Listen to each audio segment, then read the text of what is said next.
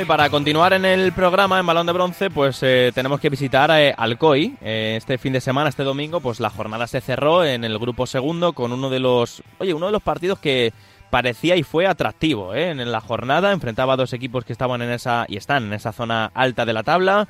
Hablamos del Alcoyano y el Eldense.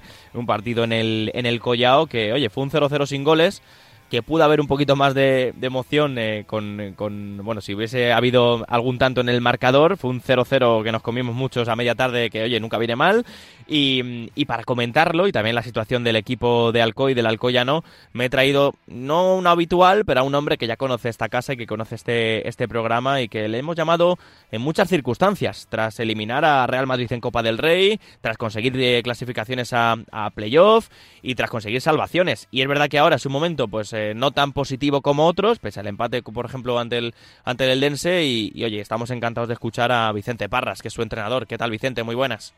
Hola, Rafa, buenas. La verdad es que ya llevamos tiempo charlando entre unas cosas y otras, ¿eh? Sí, parece que no, pero uno, eso, eso es buena señal, ¿eh? Sí, eso sí. Es porque me, me, mantengo ahí. Eso estaba pensando ahora, digo, es porque te mantienen en el cargo, ¿eh? Te mantienes tú también con resultados, ¿eh? Por supuesto.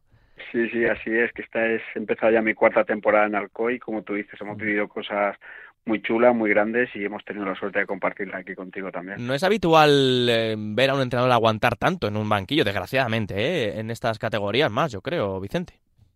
Sí, la verdad es que sí, la verdad es que bueno, todos lo sabemos, ¿no? Esto, esto del fútbol vive mucho del presente, del día al día, de, de los resultados. Eh, yo me siento un afortunado porque allí en Alcoy pues he conseguido enlazar tres temporadas muy buenas y precisamente ahora que en la cuarta pues ha habido esta racha que no estamos eh, tan bien, yo creo que, que el bagaje que tenemos es un poco lo que permite que todo el mundo se mantenga más tranquilo. Totalmente. Oye, ¿cómo se gestiona a nivel de, de grupo, a nivel de jugadores, eh, pues todas estas emociones? Eh, ya no hablo de lo extradeportivo, que ahora te preguntaré, pero en, en lo deportivo empezasteis ganando, no todo, pero casi todo en, en la competición.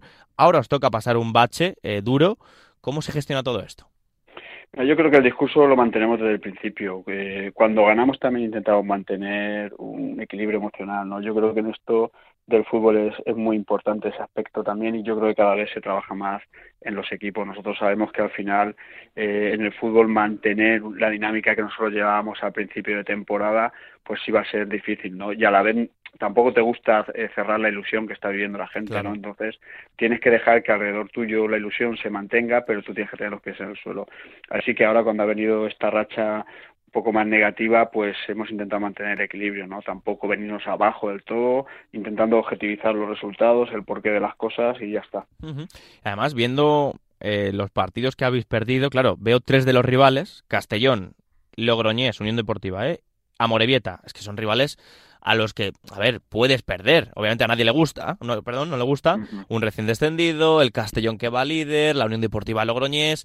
También es verdad que el Alcoyano nos habéis acostumbrado a, a un nivel tan alto en algunas eh, partes que a lo mejor la gente, no sé la afición cómo será el sentir de, de Alcoy, pero claro, contra estos rivales se puede perder, Vicente.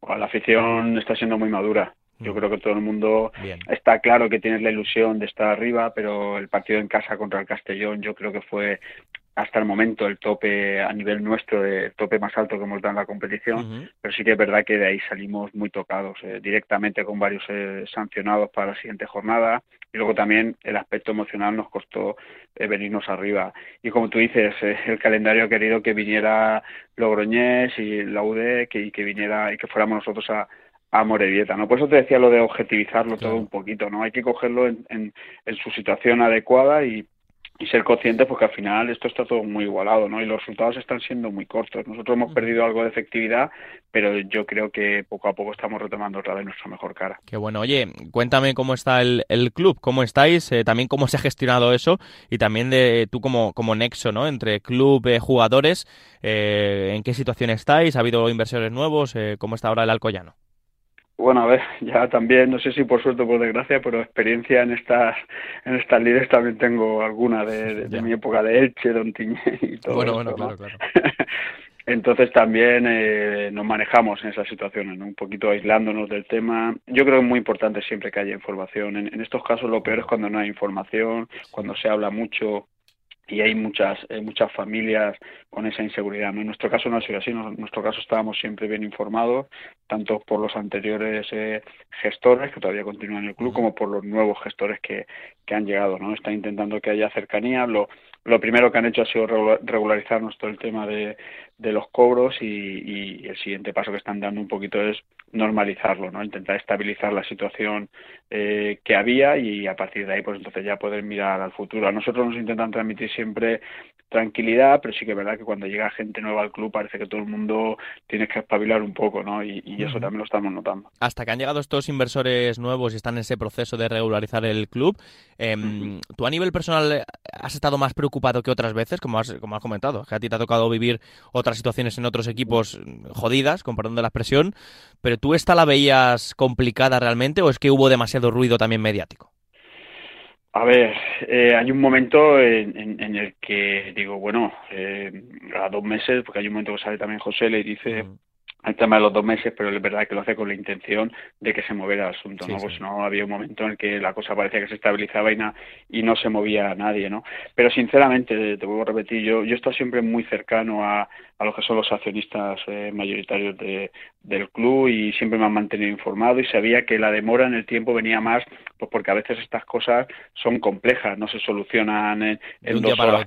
Claro, claro. Entonces, eh, yo he estado en otras situaciones en las que nadie te dice nada, en las que vas a entrenar, no aparece nadie por allí, ningún responsable te puedo asegurar esas situaciones son mucho más peores que, las que hemos vivido ahí en Alcoy. Bueno, pues que nos alegra mucho escucharte y sobre todo que esperemos que de aquí a unas semanas, a unos meses, cuando hablemos, ya sabemos que tú y yo hablamos de vez en cuando, porque sois muchos equipos y vamos, eh, vamos alternando, pero, que pero que vaya bien la situación y que, y que sigas, que, que todo siga normal, que eso al final ya sabes que se celebra en esta categoría, Vicente. Muy bien, Rafa, siempre un placer atenderte. Un abrazo, hasta luego. Un abrazo, chao, chao.